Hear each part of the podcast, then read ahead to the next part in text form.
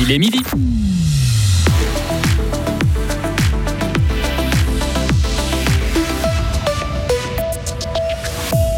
Les maladies des femmes laissées pour compte de la recherche, le Dry January est-il vraiment efficace? On a sondé des fribourgeois. Le festival des Lumières moins fréquenté mais plus agréable à visiter. Météo, demain journée ensoleillée pour mercredi changeant et venteux. Sarah Camporini, bonjour. Bonjour Greg, bonjour à toutes et à tous.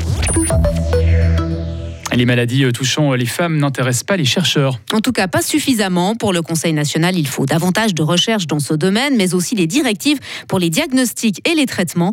La commission de la science du Conseil des États débat aujourd'hui de ces propositions. La sénatrice du parti du centre, Marianne Marais, soutient la démarche. Trop de maladies sont sous-étudiées, selon la Valaisanne. Il y a par exemple l'endométriose, il y a aussi toutes ces douleurs euh, liées aux, aux, menstruations. Et puis j'ai quand même envie de dire que plus on ciblera la recherche, plus les réponses seront positives, plus tout le monde en est gagnant. Naturellement, les personnes qui sont concernées par ces maladies et ces douleurs, parce qu'elles seront mieux dans leur peau. Et puis en termes économiques aussi, parce que souvent il y a de l'absentéisme lié à ces problèmes qu'on sous-estime. Honnêtement, ça, ça doit être réglé. Tout le monde va être gagnant. De son côté, le Conseil fédéral ne veut pas imposer des thèmes ou des directives au monde médical. Il estime que c'est aux professionnels de prendre les initiatives. Le Conseil des États doit encore voter sur le sujet. Un mois de janvier sans alcool pour des milliers de personnes en Suisse. Elles ont en effet participé au Dry January qui se termine demain, le 31 janvier donc. Cette expérience vient tout droit du Royaume-Uni. Elle a lieu pour la troisième fois dans notre pays. Mais cette action est-elle vraiment utile pour réduire sa consommation d'alcool? On a demandé leur avis à des fribourgeois. Je pense que c'est toujours une bonne idée de diminuer un petit peu la consommation d'alcool, mais ouais. Je pense aussi comme ça que l'alcool, il faut pas trop boire de temps en temps, mais pas se... Ouais. Euh, je trouve pas, parce qu'ils peuvent le dire, euh, qu'ils font puis en cachette, ils boivent de l'alcool quand même. On peut faire ce qu'on veut. Moi, je suis d'accord. Je pense qu'il y a d'autres méthodes peut-être pour encourager que faire des trucs qui sont presque un peu américanisés. Est-ce que j'ose vous demander si vous, personnellement, vous consommez de l'alcool? Oui, oui, avec plaisir. Oui, nous sommes dans un vignoble.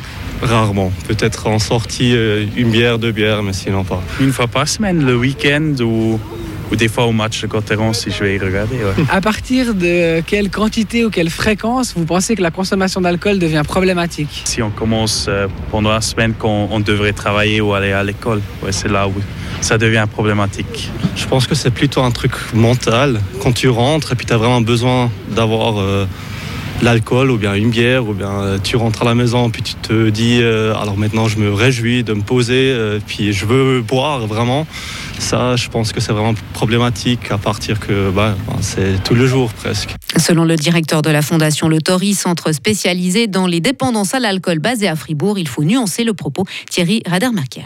Il n'y a pas de bonne consommation. Toutes les consommations sont mauvaises. C'est un produit toxique. Mais c'est vrai qu'on doit faire attention. Ça devient vraiment problématique à partir du moment où la personne elle-même se rend compte qu'il y a quelque chose qui ne va pas, où l'entourage fait des remarques, où l'employeur fait des remarques. Mais le meilleur moyen pour savoir si l'alcool est problématique, c'est le fait d'observer ce que dit l'entourage et puis ce qu'on en pense soi-même, en se disant Ouh, mais j'ai bu un peu trop, il faudrait peut-être que je fasse quelque chose. Et les effets de ce mois de janvier sans alcool sont avérés. Selon une étude américaine, près de trois quarts des participants ont réduit leur consommation d'alcool sur le long terme grâce à cette expérience. Santé encore, la pandémie de coronavirus reste une urgence de santé internationale. Oui, c'est la prise de position de l'Organisation mondiale de la santé suite à une nouvelle réunion des experts du comité d'urgence Covid-19. Les spécialistes estiment en effet qu'il est encore trop tôt pour considérer une réévaluation du statut de la pandémie. Ils demandent aussi que l'OMS propose des mécanismes alternatifs pour maintenir une attention mondiale face au coronavirus une fois que l'urgence internationale sera terminée.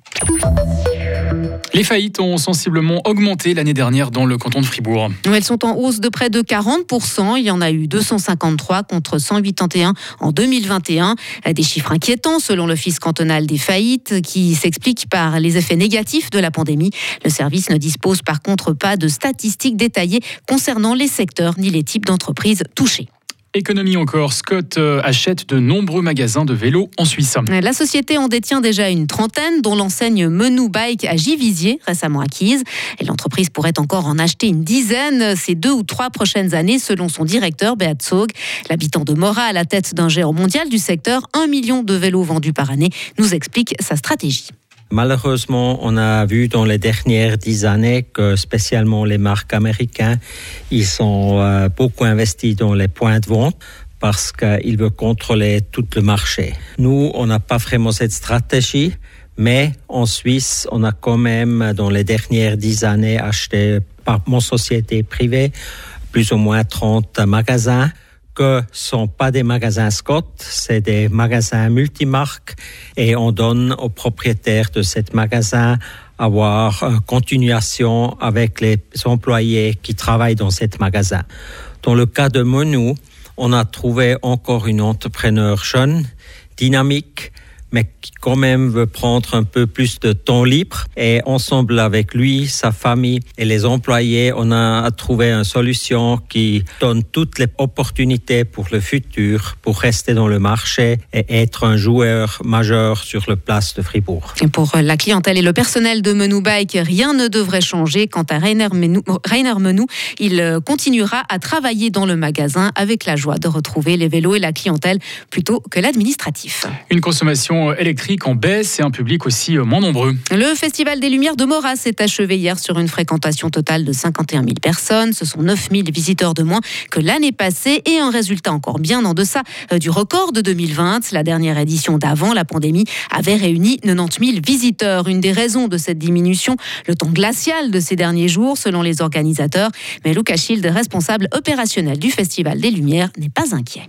Oui, une des mesures qu'on a prises en 2020, on a eu l'année record avec 90 000 visiteurs, à savoir que pour l'édition Covid aussi, on a mis une limitation du nombre de visiteurs, ce qui explique aussi un nombre plus bas. C'est pas du tout un mauvais signe, ça parle pour la qualité du festival. On met vraiment beaucoup d'importance à ce sujet-là. Et je pense aussi cette année, on a les feedbacks qui sont revenus. C'était très agréable de pas avoir 17 000 personnes en vieille ville. Avec 10 000, c'est vraiment, on peut bien profiter. On voit toutes les installations, on arrive bien à bouger, à manger quelque chose. Et puis c'est le plus important. Et la prochaine édition du Festival des Lumières de Mora aura lieu du 17 au 28 janvier 2024. Retrouvez toute l'info sur frappe et frappe.ch.